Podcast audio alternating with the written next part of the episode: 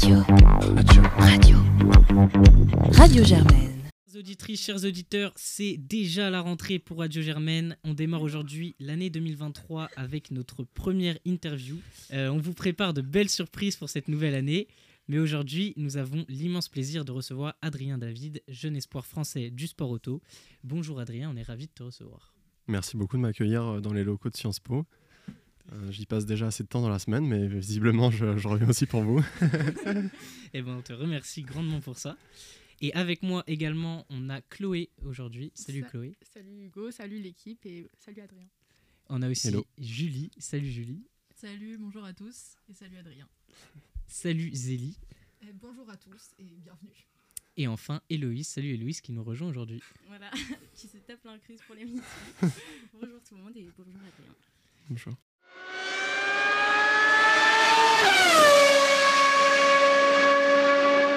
Je laisse maintenant la parole à Chloé pour présenter un peu plus euh, clairement notre invité du jour.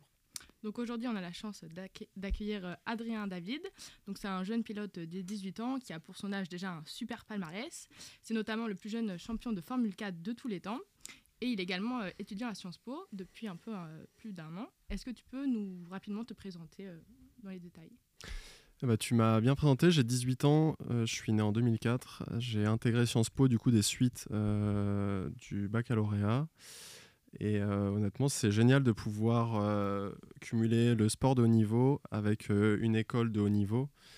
Je trouve qu'on est hyper bien encadré, que ce soit tant pour les entraînements physiques, que ce soit pour les cours, puisqu'on a quand même beaucoup de temps libre et au final un super suivi euh, à côté. Euh, les profs sont euh, très compréhensifs du fait qu'on ne peut pas toujours être présent. Et c'est très bien aussi pour l'apprentissage parce que dès qu'on est là, on, on s'y met à fond aussi. Ok, trop bien. Du coup, on va vite faire revenir un peu sur ton parcours automobile. Déjà, pourquoi le sport auto et, comment t'en es arrivé là-dedans J'ai commencé du coup le sport automobile euh, en 2013 officiellement, puisqu'avant cela je faisais euh, du motocross. Mon père était un fan de, euh, de deux roues, donc j'ai automatiquement commencé là-dedans. Il est vrai que ça m'a pas tellement plu parce que c'était très dangereux et puis c'était pas tellement mon truc. Donc mon grand-père m'a emmené à côté de chez moi, à Royan, en Charente-Maritime, dans le 17. Et euh, j'ai essayé sur quatre roues, c'était tout de suite euh, plus concluant et j'ai tout de suite euh, eu, on va dire, le coup de foudre. Donc, ben, mon père m'a inscrit à l'école du pilotage et puis une fois que j'ai fait ma première course, on est vite tombé dedans. Et puis euh, là, ça fait 10 ans. Ouais. Ok. Et du coup, tu trouves ça moins dangereux que le deux roues? Parce que c'est quand même hyper dangereux. Ouais, les deux, euh, en fait, c'est paradoxal de dire que c'est moins dangereux parce qu'au final, ça va plus vite. Donc, euh, parce qu'au final, euh, ça reste du sport et surtout avec autant de vitesse et autant de risques. on va dire qu'on on est quand même un peu plus en sécurité parce qu'on est sanglé et qu'au final, toutes les dernières homologations automobiles ont rendu ce sport bien plus sûr. Euh, malheureusement, dû aux accidents qui se sont passés ces dernières années, mais qui ont permis euh, un grand pas en avant sur le côté sécurité. Et d'ailleurs, tu suis un peu euh, les championnats de, de moto avec Fabio, tout ça, ou pas du tout? Ouais, je suis fan de MotoGP, donc je suis pas tellement la Moto 2 ni la Moto 3, mais je regarde beaucoup la MotoGP. Et ça fait plaisir d'avoir un, un Français aux avant-postes, sans oublier Zarco qui parfois fait de très belles étincelles aussi. C'est clair. Du coup, euh, vers 2016, euh, tu rentres un peu dans ce qui est un peu international, etc., les courses internationales. Et du coup, on s'est demandé comment ça se passe à ce moment-là avec l'école, euh, comment tu arrives à gérer euh, tout ça? Alors c'était plus difficile que maintenant puisque euh, il n'y avait pas Sciences Po pour m'aider avec l'emploi du temps. C'était donc une autonomie à 100%. Alors c'est vrai que quand on a euh, 12 ou 13 ans, c'est encore euh, facile euh, du côté scolaire puisqu'on n'est pas encore dans les grandes études. Mais euh, l'aménagement scolaire était pas idéal. C'est pour ça qu'en 2017, euh, je me déscolarise pour faire le CNED, donc c'était extrêmement difficile de faire le CNED avec le sport automobile puisque c'était une autonomie à euh, 100% sans aucun professeur qui venait chez moi. Donc on a vite remédié à ça. J'ai pris un prof particulier et euh, l'encadrement était déjà un petit peu mieux. Donc ça m'a permis donc euh, bah, de passer euh, le brevet des collèges, ce qui n'est pas très euh, compliqué, mais le, le baccalauréat et ensuite d'intégrer Sciences Po grâce à un bon dossier puisque j'avais été à- au lycée français de Barcelone avant de me déscolariser parce que ma famille habite là-bas. Ok, trop bien. Et euh, du coup, comment tu fais face, enfin, pendant le CNED, comment tu faisais face au manque un peu de, bah, de sociabilité En fait, comment c'est Ouais. c'est un peu impossible d'avoir des copains ou... C'est ça en fait qui manque le plus. On- je me rappelle très bien quand j'étais à l'école, je priais euh, tous les jours pour euh, arrêter. Et puis une fois que ça s'est arrêté, je priais tous les jours pour y retourner. Parce qu'au final, ouais, ces côtés, comme tu l'as très bien cité, amicaux, m'ont énormément manqué. Et c'est vraiment le point principal quand on est jeune. euh, aller à l'école et se faire des copains, c'est hyper, hyper important. Donc euh, du coup, euh, j'avais beaucoup de copains virtuels et euh, mes copains sur les circuits, mais c'était vraiment la seule vie sociale que j'avais. Donc euh, pas terrible. euh. Du coup, tu as pu retrouver ça un peu avec Sciences Po? Et du coup, à Sciences Po, ça fait du bien de revoir un petit peu euh, des êtres vivants. Bah, Et de- même. et de enfin, pas être- ça grouille ici. ça change d'être derrière un ordinateur. Et puis c'est un peu la fin de la vie euh, monacale et le retour à une vie un peu plus, euh, on va dire, euh, classique. Trop bien. Et donc, euh, en 2019, tu intègres le championnat de Formule 4. Oui. Est-ce que vite fait, tu peux nous, euh, pour ceux qui s'y connaissent pas trop, expliquer un peu les catégories F4, F3, FR3, FF... Ouais. Un peu tout ça brièvement. En fait, euh, le giron pour accéder à la Formule 1, c'est facilité au fil des années. Maintenant, c'est Formule 4, euh, Formule 3 régionale, euh, Formule 3 monde, Formule 2, Formule 1. Donc, je- à partir de 15 ans, j'ai pu euh, passer en Formule 4 grâce au soutien de la fédération en tant que pilote euh, de l'équipe de France. Donc, euh, du coup, à mes 15 ans, j'ai remporté le championnat de Formule 4 et après, je suis passé donc en Formule 3 euh, régionale, Formule 3R, ce que je fais donc depuis deux ans. Ok. Pour toi, c'est quoi la différence entre un pilote de F1 et de F4 Qu'est-ce, que, qu'est-ce qui est différencie? C'est les mêmes, je- sauf qu'il y en a un qui a euh, 15 ou 16 ans et puis l'autre qui a euh, 25 ou 30. Donc, euh, en Formule 4, tu as été le plus jeune champion du monde, enfin, oui, de tous les temps, comme on l'a Oui. déjà dit. Euh, qu'est-ce que tu as ressenti après ça? Enfin, évidemment de la fierté, mais qu'est-ce que ça t'a fait? Euh, Finalement, je le savais même pas, pour être euh, très honnête avec vous. Je l'ai su uniquement à la remise des prix euh, de la FIA, donc de la Fédération internationale du sport automobile, où on était donc avec le champion de Formule 1 qui était Ham- Hamilton cette année-là, le champion de Formule 2, champion de Formule 3 et champion de Formule 4. Et c'est à cette cérémonie-là qu'on m'a attribué donc euh, le titre de plus jeune champion. Avant ça, je ne savais même pas. Mais euh, c'est vrai que ça faisait plaisir. Et puis, euh, au-delà de ça, ça m'a euh, permis d'avoir le soutien immédiat de Renault Formule 1 à l'époque, qui maintenant c'est Alpine Formule 1, puisque j'ai signé dans leur giron à 15 ans comme pilote junior.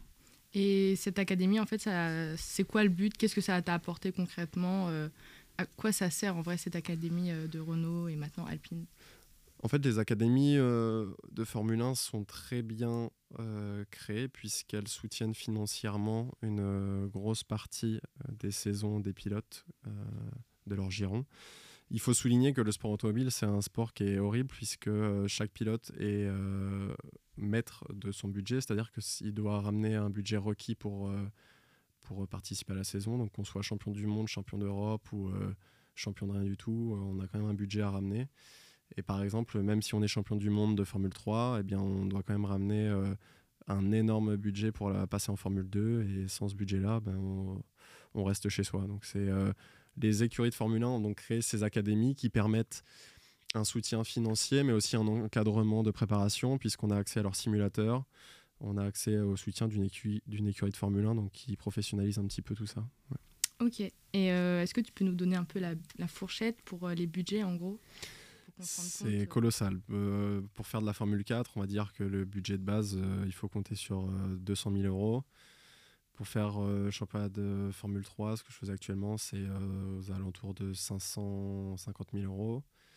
Championnat du monde de Formule 3, c'est 1 million d'euros. Et Formule 2, c'est 2 millions d'euros. Donc on a intérêt d'avoir les reins solides ou euh, les poches bien remplies. Ok. Euh, et donc en janvier 2020, enfin après un peu plus tard en mars, il y a le confinement, le Covid. Comment as, toi, tu as géré ça? Comment tu as fait pour pas perdre euh, ta condition physique, tout ça? Qu'est-ce que, Est-ce que tu as continué à t'entraîner? Tu as été confiné? Ouais, j'ai été confiné. Et ce qui était hyper bien là-dedans, c'est que je venais de signer euh, chez Renault F1. Donc, je venais de gagner le championnat de Formule 4. J'ai donc rejoint le Gironde Formule 1. Et puis pendant le confinement, ce qui était très bien, c'est qu'ils ont organisé des séances de sport en webcam avec tous les pilotes de Renault. Donc on était avec les pilotes de Formule 1 à faire des squats derrière une caméra. donc c'était hyper ludique. et donc c'est pas ça qui nous a maintenus en forme, mais on va dire que on avait quand même un encadrement avec un vrai coach qui nous envoyait des programmes à faire et on avait un coach à cette époque qui était hyper strict sur la nutrition, où on devait envoyer notre euh, menu matin, midi, soir en photo. Euh, donc ensuite, en 2021, tu intègres le championnat de Formule 3 régional avec ton ancienne équipe de F4, donc Exactement. Race Exactement. Et euh, du coup, qu'est-ce que tu as pu ressentir comme changement entre ça et la F4 Qu'est-ce que tu en as appris? En fait, ce qui est euh, important de souligner, c'est que j'ai euh, donc intégré Renault Formule 1 en 2019, puis euh, en 2020, j'ai fait ce qui à l'époque existait encore, le championnat de Formule Renault, sauf que j'ai fait une, année désastreuse. Je suis arrivé un peu confiant en me disant que j'avais fait quand même une super saison 2019. J'étais le nouveau pilote, le plus jeune à une écurie F1. Puis je me suis pris euh, carrément les pieds dans le tapis. J'ai fait une année euh, ridicule. Et donc euh, Renault m'a, on va dire, lâché. Je me suis retrouvé à la rue sans aucun soutien d'une d'équipe.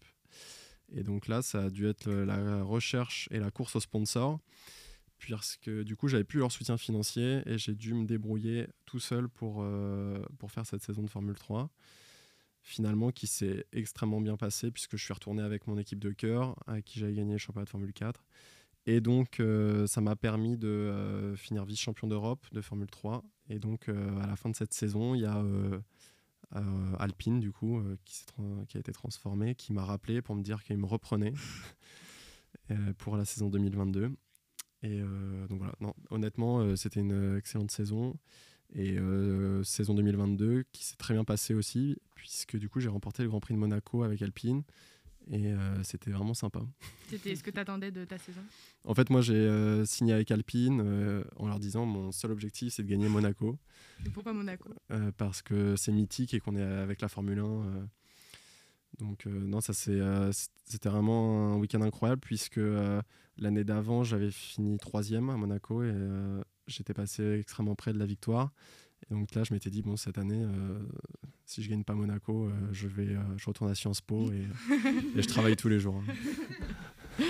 ok, et donc en 2022, tu as aussi eu la chance de faire une expérience en F3, oui. donc avec l'écurie Carlin. Oui. Qu'est-ce que ça t'a fait? Qu'est-ce que, Comment ça s'est passé?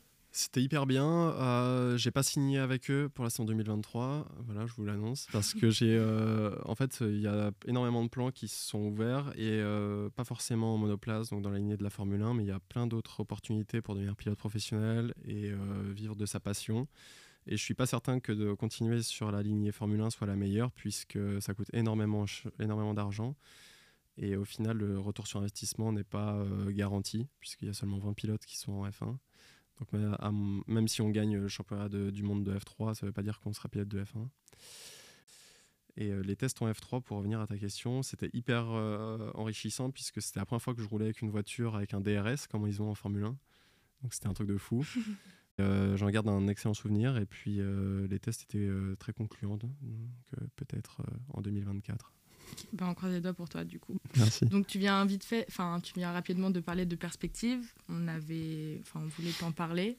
Donc euh, pour l'instant il n'y a rien pour l'année prochaine en F3. Tu, tu sais pas qu'est-ce que tu fais cette année? Ce qui est euh, sûr à 100%, c'est que je ne ferai pas de F3 en 2023 puisque j'ai déjà euh, quatre autres options. Je ne sais pas si ça sera diffusé à, quelle hauteur, mais j'ai une, une option avec Porsche parce qu'ils montent un programme très très solide.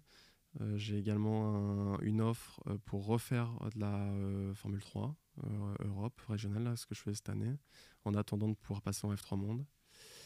Il y a aussi d'autres options, une option complètement délirante mais passionnante qui est de partir en rallye, puisqu'il y a la fédération FFSA qui monte un programme de rallye qui me plairait énormément, et éco-responsable, puisque la voiture est 100% électrique, et puis il y a une énorme dotation euh, derrière pour accéder au WRC, ce qui est la catégorie Rennes. Et ou sinon, il y a encore une autre option qui serait de faire les 24 heures du Mans avec Alpine en LMP2, donc dans leur prototype ainsi que tout le championnat d'Europe d'endurance. Donc ça peut être des plans très concluants, mais chaque plan est différent, donc il va pas falloir se louper sur le choix. Du coup, t'es pas encore décidé, tu sais pas. Non, il y a trop. pas une préférence? Il y a trop d'options. Moi, en fait, ce qui me plairait, c'est de pouvoir tout faire en même temps. mais euh, les journées font que 24 heures, donc ça sera compliqué. Et puis euh, Jean-Claude du certificat sportif de haut niveau à Sciences Po serait pas heureux si euh, je passe une journée dans le mois à l'école. Mais je vais voir. moi, ce qui me plairait, ce serait de faire, pourquoi pas, le programme Porsche en plus du rallye. Ce serait absolument dingue. Et puis ça pourrait faire le buzz de se dire qu'il y a un pilote qui, euh, de l'équipe de France qui part en rallye. Concernant les perspectives, quand tu as autant de possibilités comme ça, euh, est-ce que tu es libre complètement de faire des, ton choix ou est-ce que tu as des contraintes, que ce soit, soit euh, des mhm. conseils, des gens qui te conseillent autour de toi ou d'autres contraintes Alors moi, j'ai un contrat avec Eric Boulier, l'ancien patron de McLaren Formule 1, qui est mon agent. il, a, il a été 5 ans patron de McLaren et 5 ans patron de Renault F1. Et euh, donc c'est mon manager. Et euh, donc ça dépend aussi un peu de son choix. Bien sûr, euh, ce qui décidera, ce sera les contrats, puisqu'il y, a des contrats qui sont extrêmement intéressants et d'autres qui le sont moins, avec plus ou moins d'opportunités pour la suite d'une carrière.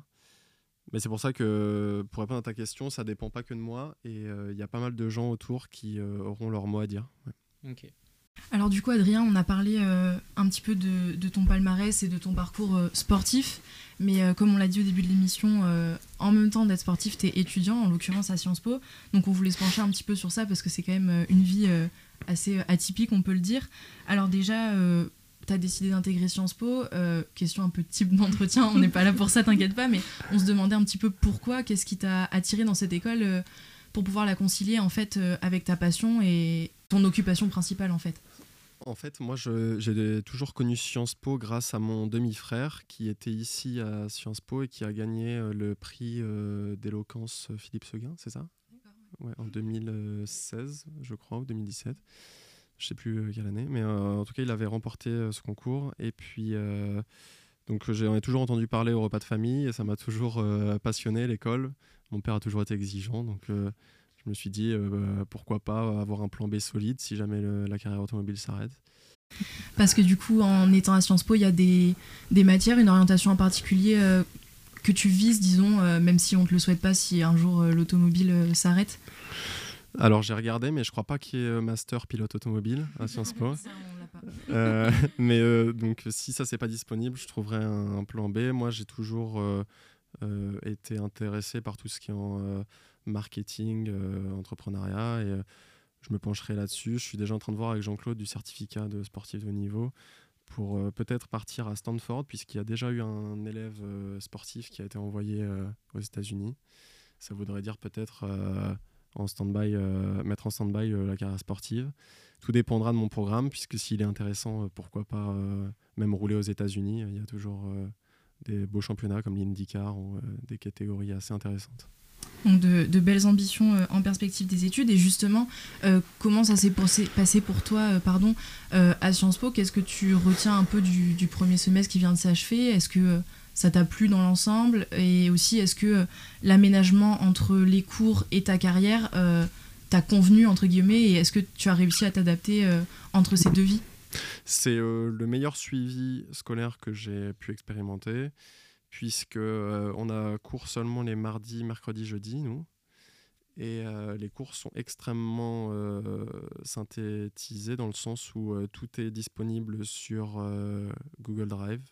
On a tous nos documents. Donc même si on a entraînement, on peut très bien retrouver le cours qui a été effectué dans la matinée et renvoyer les exercices demandés afin de valider le module. Donc non, c'est euh, extrêmement bien suivi, extrêmement bien encadré, contrairement euh, même au CNET que je faisais avant, qui était beaucoup plus difficile, on va dire, euh, du côté organisation. Donc du coup, tu suis en fait les mêmes matières que nous dans un cursus basique, simplement les adaptant à distance ou... Tout à fait. On a les, intervenants qui viennent donc le mardi, mercredi, jeudi. donc on peut décider de suivre le cours en présentiel ou en distanciel avec euh, le document PDF du cours si jamais on n'est pas disponible. c'est à nous de choisir en fait nos matières puisque au final le diplôme sera attribué à la fin des 190 crédits validés en sachant qu'une matière validée c'est 9 crédits donc le calcul est vite fait. Donc du coup dans l'ensemble tu retiens quand même que Sciences Po a un accompagnement que tu trouves particulièrement satisfaisant. Est-ce que tu pourrais dire cependant dans l'ensemble, enfin ce que tu pourrais nous dire dans l'ensemble en France que tu penses, euh, tu vois, de l'accompagnement des sportifs, puisque tu as l'air de dire quand même que dans un âge inférieur, avant les études supérieures, c'est quand même plus difficile selon toi?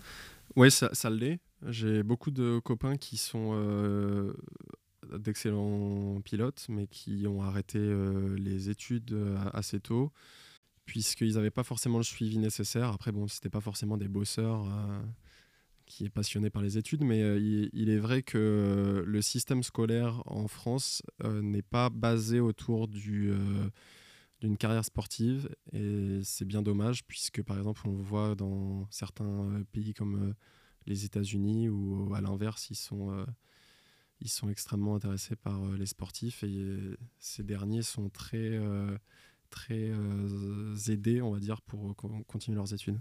Et tu as des retours, du coup, justement, euh, tu parlais des États-Unis, mais est-ce que tu as des retours si tu es en, contact avec d'autres pilotes qui sont peut-être d'autres pays, qui sont à l'international, sur comment ça se passe ailleurs pour accompagner les sportifs tout au long de leur carrière pour qu'ils puissent continuer leurs études? C'est très intéressant comme question et j'ai du mal à y répondre puisque au final les adversaires euh, les autres pilotes, euh, on leur parle pas. Euh, c'est les plus gros ennemis, donc même le bonjour est de trop. Mais non, c'est vrai que j'ai quand même un copain qui roulait avec moi cette année en championnat d'Europe, qui est estonien et puis qui a quand même un, très bon, une très bonne situation scolaire et qui d'ailleurs a fait sa demande d'entrée à Stanford. Donc je pense qu'à l'étranger, on va dire l'encadrement est largement meilleur à celui qu'on peut avoir en France, en dehors de Sciences Po, bien sûr. Ok. Et donc pour finir, euh, je voulais juste te demander un petit peu, bon, t'en as parlé euh, en nous disant euh, comment tu t'organisais au niveau des cours, mais sur une journée type, en fait, comment ça se passe pour toi Moi, c'est, je suis un peu un cas à part, puisque le sport automobile, on n'a pas d'entraînement. En fait, ça coûte trop cher, on est limité à 6 jours d'entraînement de tests de pré-saison, et c'est tout. Donc en fait, moi, je fais du simulateur chez mon écurie euh, avant euh, les courses, mais euh, c'est tout. Donc beaucoup de temps pour étudier. Ok, merci beaucoup. Merci. Alors on va maintenant passer à une partie de l'interview un peu plus un petit peu plus fun si j'oserais dire. donc c'est tout simple, ça va être un tu préfères. Donc je vais te donner deux propositions et il faut que tu me répondes en un mot le plus rapidement possible la, la, la, la proposition que tu préfères. Allez, je suis chaud. Ok, bah c'est super. Alors, Saint Thomas ou le 27 le 27. Le crous ou la cafette Cafette. Les courses ou les cours Les cours. On est à Sciences Po. Hein. Tu peux être honnête, tu peux être honnête. Bon, les courses. Gasly ou Ocon? Gasly. Hamilton ou Verstappen? Hamilton. Euh, ton docu Asphalt ou Drive to Survive de Netflix? Asphalt, bien sûr. en espérant qu'il soit diffusé rapidement. bah, on espère. Euh, Royan ou Paris? Royan, vive la Charente-Maritime. Netflix ou ciné? Ciné. Circuit de Monaco ou Paul Ricard? Monaco. Mer ou montagne? Mer. Bah merci pour euh, ces Merci beaucoup. Euh, du coup, moi j'aimerais te parler un petit peu euh, de la démocratisation du sport auto. Attention, c'est le dernier enchaînement. On va arriver sur le dernier virage. Qui va décider la ligne d'arrivée est tout proche du dernier virage du raccordement. Est-ce qu'il va le faire? Est-ce qu'il va le faire? Ou est-ce que Sylvain va, garder sa défense. Sylvain qui va défendre. Allez Victoire Qui va gagner Victoire donc il y a quelques mois, euh, le youtubeur Squeezie a lancé un événement euh, de sport auto assez incroyable, le GP Explorer. Et du coup, tu as pu y participer et notamment accompagner euh, le youtubeur Seb, Lafrique durant ses entraînements. Et du coup, je voulais savoir comment c'était, est-ce que... Comment tu as suivi en fait cet événement? Est-ce que tu étais sur place au moment de la course, etc. Vous êtes hyper bien renseigné. Merci pour toutes ces recherches. J'ai euh, donc, oui, euh, soutenu un petit peu euh, comme je pouvais Seb Lafrit et Sofiane. Donc, j'ai été à leurs entraînements au Mans avant le Grand Prix Explorer.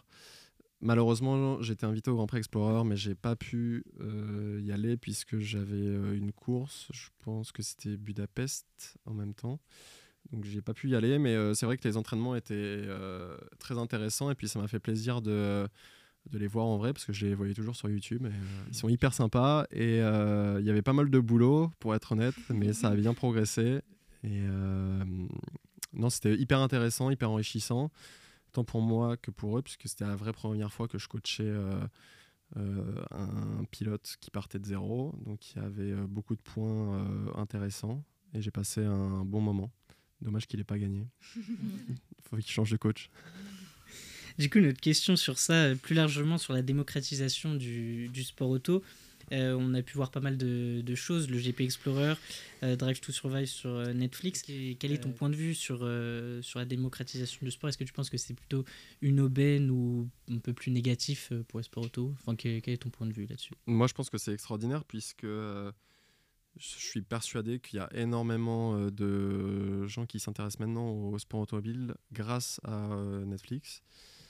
C'est peut-être votre cas, mais euh, en tout cas, je, connais beaucoup de copains qui euh, ne suivaient pas le sport automobile et depuis qu'ils ont vu euh, Hamilton et Verstappen se battre sur la piste tous les week-ends, bah maintenant ils, suivent à, fond. Et je pense que c'est hyper bien puisqu'avant c'était un sport qui déjà coûtait hyper cher et puis les partenaires étaient pas nombreux. Et c'est un sport qui maintenant est redevenu à la mode. C'est un des, je pense que c'est le sport le plus tendance actuellement. Et euh, ça permet un petit peu euh, d'avoir plus de soutien financier, bien que le contexte économique actuel soit désastreux. Euh, et du coup, j'aimerais euh, revenir un peu sur euh, le sport auto de manière générale. Donc tout à l'heure, enfin juste précédemment, on a parlé, lorsqu'on a fait du tu- le tu préfères, on t'a demandé de choisir entre Hamilton et Verstappen. Mais du coup, toi, ton idole en sport auto, c'est qui Ah, pour moi, mon, mon dieu vivant, c'est Hamilton. Euh, désolé les filles. Mais euh, non, moi je trouve qu'il est extraordinaire. Et puis euh, j'ai hâte de le voir en 2023 avec une bonne voiture, le nombre de courses qu'il va gagner. Mais non, c'est vrai que le duel Verstappen-Hamilton était extraordinaire et je pense que ça a relancé complètement le sport automobile. Et d'ailleurs, ils ont battu et quasiment tous les, les records de téléspectateurs des années précédentes. Mais du coup, ça a été euh, de regarder euh, Abu Dhabi euh, en 2021. Ça pas été trop dur. Je me rappelle en plus ce qui était terrible, c'est que je faisais des tests en F3 monde avec l'écurie italienne Prema à Barcelone. Et je me rappelle arriver au circuit en ayant envie de pleurer. Donc euh, eux, ils étaient tous pour Verstappen, donc le test commençait déjà très mal. Mais euh, non, je m'en suis vite remis. Et puis au final, euh, je me suis dit qu'après sept titres, il peut bien en laisser un de temps en temps aux autres. quoi. Et du coup, euh, si un jour euh, tu pouvais euh, intégrer le championnat de F1 et que tu pouvais choisir une écurie, tu irais du coup chez Mercedes ou pas forcément? Oh là là, c'est un coup à se faire virer d'Alpine, ça. Mais, non, moi, je, mon écurie où je rêverais d'aller, ce serait McLaren, je pense. Je trouve la marque McLaren déjà incroyable et je trouve que c'est la classe absolue de dire ils pilotent euh, McLaren. J'ai d'ailleurs mon ancien euh, coéquipier euh, Oscar Piastri qui a signé chez McLaren et euh, qui a fait un peu le buzz euh, ces derniers temps. La trahison du coup, non Ouais, pourtant il était hyper sympa, mais Euh, Du coup, ta piste de course préférée, euh, Monaco ou... Oh, la piste, euh, ouais, Monaco, c'est incroyable. J'y ai roulé seulement deux fois dans ma vie, mais les deux fois ont été plus extraordinaires que la précédente, puisque, euh, comme on l'a cité, euh, la première fois j'avais fait troisième et la deuxième fois j'ai gagné. Donc, euh, gagner à Monaco, c'était extraordinaire. Et puis je me rappelle, avant euh, la qualification, il y avait Hamilton qui était passé, donc euh, j'avais failli faire une, une syncope dans la voiture. Mais sinon, tout allait bien. ouais. Ok. Et, euh, concernant du coup euh, ta condition physique, euh, en fait, en quoi consistent tes entraînements? Parce que comme tu le disais, c'est compliqué euh, de s'entraîner euh, dans la voiture vu que vous êtes euh, limité. Donc, euh, est-ce que tu dois par exemple faire beaucoup de muscu, euh, faire attention à ce que tu manges euh Alors, euh, ce qui est important dans ce sport, c'est de ne pas être trop lourd. On a un poids à respecter qui est en Formule 3 de 72 kg, casqué en combinaison, etc. Donc équipé. Donc ça signifie euh, 68 kg tout nu. Donc faut pas trop pousser à la salle. Et puis, faut y aller mollo sur les McDo, mais sinon, dans l'ensemble, la condition physique est importante, mais pas autant que dans un sport comme la boxe ou, ou le tennis, qui dépend directement de, de nous. Ok, et du coup, tu vas t'entraîner par exemple tous les jours ou plusieurs fois dans la semaine Moi, mon, mon, programme, c'est cinq fois par semaine. Euh, on a euh, pas mal de cardio pour éviter justement de prendre trop de poids. Et on a euh, un petit peu de muscu, surtout de, du gainage, tout ce qui est endurance musculaire, puisque les courses sont longues. Et contrairement à ce qu'on pense, le volant est hyper dur. Le plus, le plus facile, c'est la Formule 1 parce qu'ils ont une aide électronique. ils ont l'aide à la direction. Mais nous, c'est vraiment euh, à l'ancienne, euh, avec le volant hyper lourd. Donc c'est euh, ça m'est arrivé, enfin ça arrive souvent qu'il y ait des pilotes qui soient à l'agonie à la fin d'une course et ça se voit rapidement. Et moi à Monaco d'ailleurs j'avais fait un malaise sur le podium, j'avais été évacué, c'était assez gênant dans l'ensemble ça s'était bien passé. Est-ce que tu as un rituel avant de monter dans la voiture? Excellente question. Oui, j'en ai plusieurs. Je suis hyper, euh, comment on appelle ça, superstitieux, puisqu'il faut que, euh, en fait, je range mon téléphone dans mon casier à peu près à 2 cm du mur, à un angle de 90 degrés. Bref, je, suis fou. Et puis je le remets, je le remets 10 fois s'il n'est pas mis comme il faut. Euh, il faut toujours que je monte du même côté dans la voiture. Il faut toujours que je monte à droite. puis s'il y a un mécanicien, je le pousse. Il y a il y a toujours un rituel. Euh, je mets toujours, en fait, euh, euh, c'est gênant, mais j'ai un caleçon rose que je mets toujours pour la qualification, parce qu'il m'a toujours porté chance. donc je le, je, le, préserve bien toute la semaine. Je me dis là, c'est ce jour, donc je le mets, et puis normalement, ça, ça marche bien. Et par exemple, est-ce que tu écoutes de la musique pour te détendre avant, ou tu préfères être vraiment full concentré sur ce qui va se passer? Je, ça m'arrive d'écouter de la musique. Euh, alors, quel style? J'écoute plus du rocky euh, qu'une musique déprimante pour, pour, pour, bien me chauffer. Mais pas trop parce que bon, le but, c'est quand même de faire la course entière et de ne pas, de pas se cracher au premier virage. Mais euh, non, non, c'est il y, a des, y a les échauffements aussi. Je fais toujours les mêmes échauffements dans le même ordre. Il faut toujours que je me mette face à la voiture, enfin à 90 degrés de la voiture, etc. Sinon, ça me porte malheur. Le, mec est un petit peu fou. ok, et euh, aussi, donc bon, tu l'as remarqué, tu es entouré euh, de filles à cette table, même s'il y a Hugo euh, derrière les platines. du coup, On te soutient, Hugo. je voulais savoir ce que tu pensais des femmes dans le sport auto. Est-ce que pour toi, concrètement, dans les prochaines années, on pourrait voir une femme en, Formule 1 ou ça te paraît impossible à cause de diverses contraintes, donc par exemple physiques, financières, etc., ou même d'un point de vue, enfin, est-ce que les mentalités euh, pourraient changer euh, d'ici, on va dire, les dix prochaines années pour qu'il y ait une femme en F1 Je l'espère, euh, parce que j'avais j'ai eu une coéquipière une année, et honnêtement, elle était vraiment douée. Ce qui est assez dommage dans ce sport, c'est que il n'y en a pas énormément de femmes qui se lancent dès le départ, donc forcément, s'il n'y a que 20 pilotes dans le monde, ça fait rapidement le tri en Formule 1. Euh, étant donné qu'il y a très très peu de femmes, comme j'ai cité précédemment. Je me souviens en Formule 4, l'année où je l'ai faite, il devait y avoir deux femmes, euh, donc c'est euh, ce qui est relativement peu.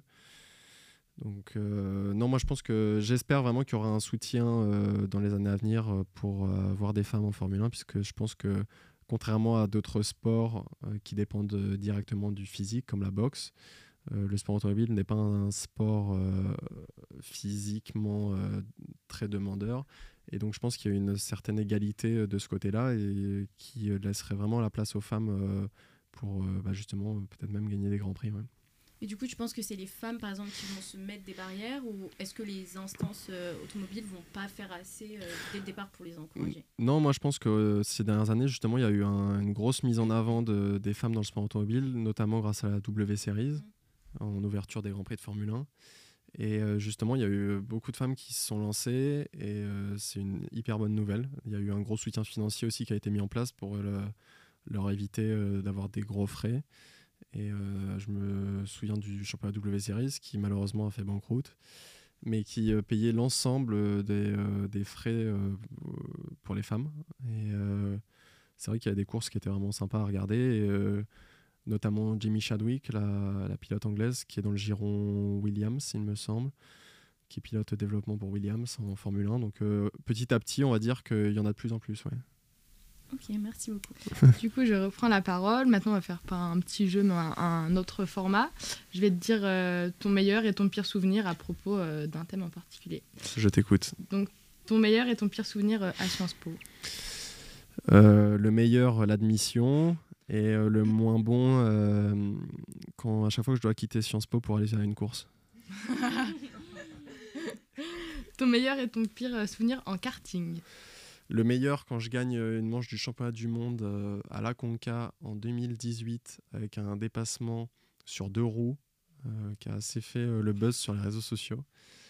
Et donc ça, c'était le meilleur souvenir parce que je m'y attendais pas du tout. Je partais septième, je me suis dit jamais je vais gagner. C'était sur la piste la plus mythique, c'est un peu le Monaco du karting.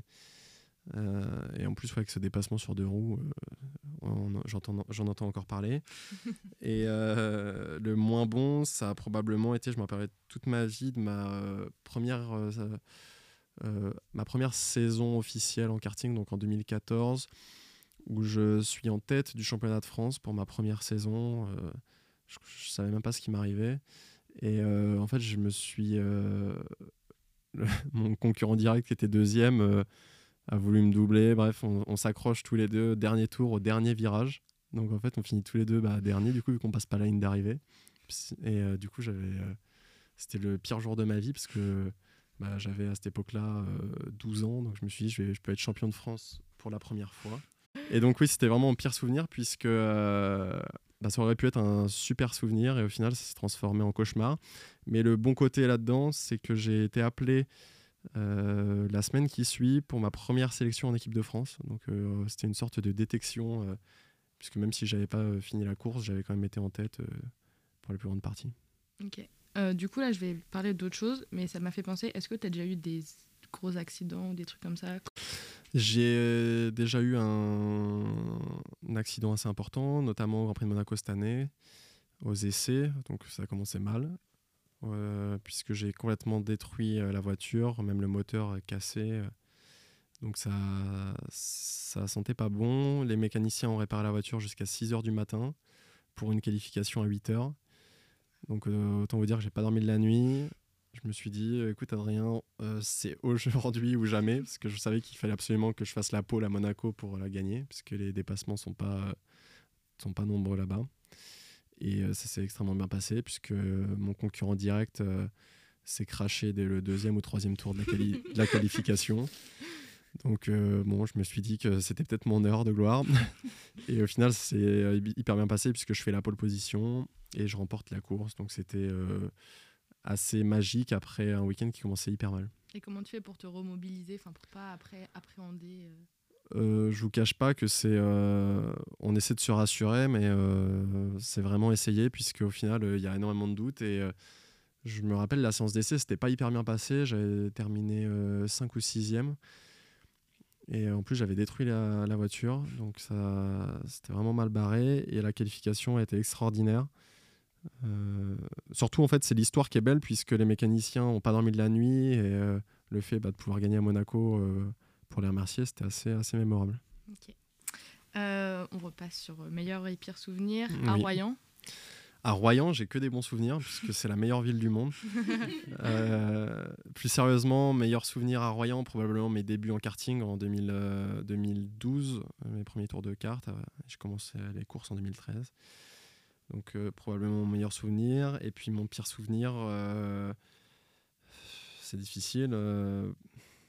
Probablement quand j'ai dû, euh, quand j'ai dû euh, arrêter l'école, puisqu'au final, euh, du coup, perdre tous mes, tous mes copains royanais. Ton meilleur et ton pire souvenir en FR3 en 2021. En 2021, il y en a beaucoup. Probablement. En fait, il s'est passé. ce qui est assez fou, c'est que mon pire souvenir m'a a probablement euh, changé euh, tout le cours de ma saison, puisque je me rappelle avoir euh, fait une bonne qualification, une correcte, puisque je me qualifie deuxième au, au Castellet. Et euh, sur la grille de départ, alors la honte, c'est que je je prends même pas le départ de la course parce que je cale dans le tour de formation pour, pour partir de la grille, je, je cale et puis euh, la voiture, euh, enfin, j'arrive pas à redémarrer. Le- les ingénieurs, ils me disent des procédures pour rallumer parce que c'est tout un, tout un, tout un bordel. Et euh, j'arrive pas à redémarrer. Et puis euh, celui qui avait fait la pole a eu l'instruction que j'avais calée, donc du coup il a fait un tour de formation hyper rapide, j'ai pas eu le temps de récupérer ma place, donc j'ai dû partir de la voie des stands. Donc euh, au lieu de partir deuxième, je partais 35e. Donc c'est pas du tout la même course. Et euh, je fais une course extraordinaire qui me qui m'a valu, je pense, ma resélection chez Alpine, puisque je, je pars euh, 35e et je finis 8e. Euh, donc une remontée assez spectaculaire et qui avait fait le buzz aussi. Et la vidéo est d'ailleurs disponible sur YouTube. Ils ont fait une, une, une compilation de mes dépassements. On, on se croirait un peu dans un jeu vidéo. This week was the move of the season. I'll let it speak for itself. What a fantastic move for Hadrian David. Et enfin, pour finir, ton meilleur adversaire. Parce que Bon, déjà, il y a un ouais, meilleur ouais, adversaire ouais. ou pas En fait, il y en a un qui. euh, on, on se déteste, mais on, on s'adore. Euh, c'est assez paradoxal. Mais euh, Paul Aron, le pilote estonien qui est chez Prema, qui lui est chez Mercedes. Et en fait, on a toujours été les plus gros adversaires euh, du monde. Je me souviens d'ailleurs euh, la course que je vous ai citée tout à l'heure en karting au championnat du monde que je gagne en doublant sur deux roues. Eh bien, je me battais contre lui. Lui termine troisième et moi je gagne. Et donc en fait, ça faisait là, ça fait six ans qu'on roulait l'un contre l'autre. Et en fait, tous les ans, on termine égalité ou presque. Donc euh, moi, quand je termine vice-champion d'Europe, lui, il termine troisième. Et en fait, à chaque fois, on termine à, bah, une position d'écart. Donc euh, mon meilleur adversaire, mais euh, le pire parce qu'il va quand même, il va quand même vite. Alors, on va reprendre maintenant un peu les questions un peu plus classiques. Donc, Oui. euh, comme on l'a dit, tu as été invité par Seb Lafride pour le GP Explorer. Tu as été invité sur le Twitch Popcorn de Domingo. Oui. Tu as été invité sur les pistonnés. Donc, ça fait euh, pas mal d'émissions qui sont euh, assez importantes et vues par pas mal de monde. Donc, j'imagine que bah, tu commences à avoir une certaine notoriété. On commence de plus en plus à parler de toi. Comment toi tu gères euh, cette notoriété? Est-ce que ça te fait peur? Est-ce que tu as des craintes? Ou est-ce que ça te fait plaisir? Euh, non, ça me fait vraiment plaisir. Alors, ce qui est gênant, c'est que euh, le peu de fois où on m'a reconnu, c'était d'un d'un mauvais moment. Je me rappelle là, ce- après ma dernière course au Mugello cette année, j'arrive à l'aéroport, j'étais en train de pleurer parce que j'avais fait une course pourrie. Et il y a un mec qui me dit Ah, salut, est-ce que je peux prendre une photo et tout? Alors, euh, bon, bah, je sèche les larmes, allez, oui. euh, petit sourire, et puis on s'en va. Puis on, repart, on repleure. hein. Donc, ça, c'était ben, paradoxal. Mais euh, non, dans l'ensemble, la notoriété n'est pas énorme dans le sport automobile pour l'instant, puisque on va dire que ça commence à partir de la Formule 2 à être vraiment très suivi. Mais euh, dans l'idée, ça fait euh, toujours plaisir d'avoir du soutien sur Instagram, notamment à travers bah, des, des- des personnes qui m'envoient pas mal de soutien ou des- des félicitations après les courses. Parce que c'est là que je me rends compte qu'au final, il y a pas mal de gens qui suivent quand même les courses et euh, ça suscite euh, pas mal d'attention. Ok, ben on va bientôt arriver à la fin de, de cette interview. Mais avant ça, on a pareil une autre, euh, un autre format de, de questions. Là, cette fois, c'est euh, du moment où le dernier, c'est un peu pour en apprendre plus sur toi. Oui. Donc, euh, pour commencer, c'est quoi ta série du moment? Déjà, si tu as le temps de regarder. Wow. euh, non, je regarde pas en ce moment. Je... J'ai commandé un- une, une librairie là carrément pour, euh, pour faire euh, les fiches de lecture qui sont demandées euh, pour, euh, pour les fins de module. Donc euh, non, j'ai pas de série de... actuellement, mais j'ai vu qu'il y a la nouvelle saison de Drive to Survive qui va sortir ou qui est peut-être déjà sortie, je sais pas. Non, ouais, elle va sortir. Elle va sortir, donc euh, bon bah là je, je poserai les livres pour euh, aller voir un peu euh, deux trois euh, deux trois clashs. Mais euh, non, je- j'ai pas de série du moment. ok. Ton chanteur du moment. Mon chanteur du moment, euh, moi je suis fan de The Weeknd. D'ailleurs j'ai réservé les places euh, pour aller le voir à Barcelone. Ok. euh, le dernier film que tu as vu? Le dernier film que j'ai vu, j'ai été voir, euh, ça commence à dater, mais j'ai été voir Simone Veil au cinéma, qui était euh, incroyable. Ta chanson du moment La chanson du moment, euh, c'est compliqué puisque euh, ma playlist, euh, je la remets en boucle euh, alors que j'ai cinq musiques dedans. Bah, je peux vous dire tout de suite puisque je vais voir le dernier ajout. Et c'est euh, bien sûr The Weeknd. Moi je dirais que c'est euh, I Was Never There.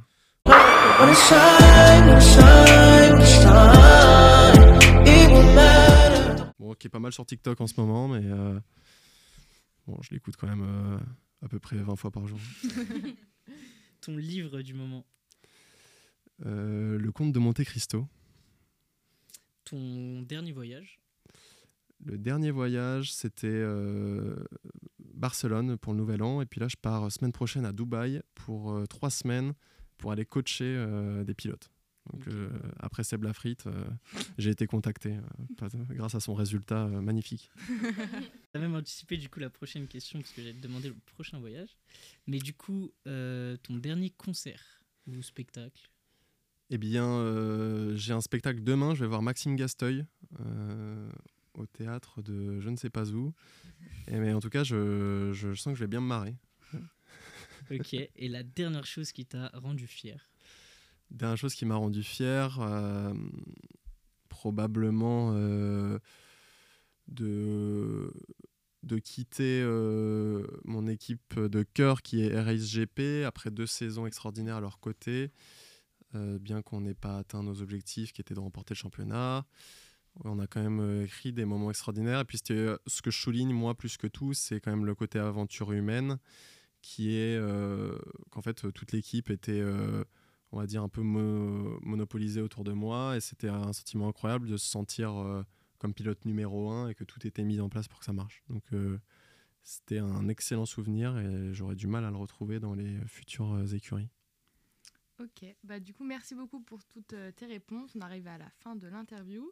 Et qu'est-ce qu'on peut te souhaiter du coup pour 2023 Euh, une bonne année à Sciences Po avec des bonnes notes et euh, un programme sportif euh, assez passionnant comme la Porsche ou peut-être euh, d'autres catégories du, du style.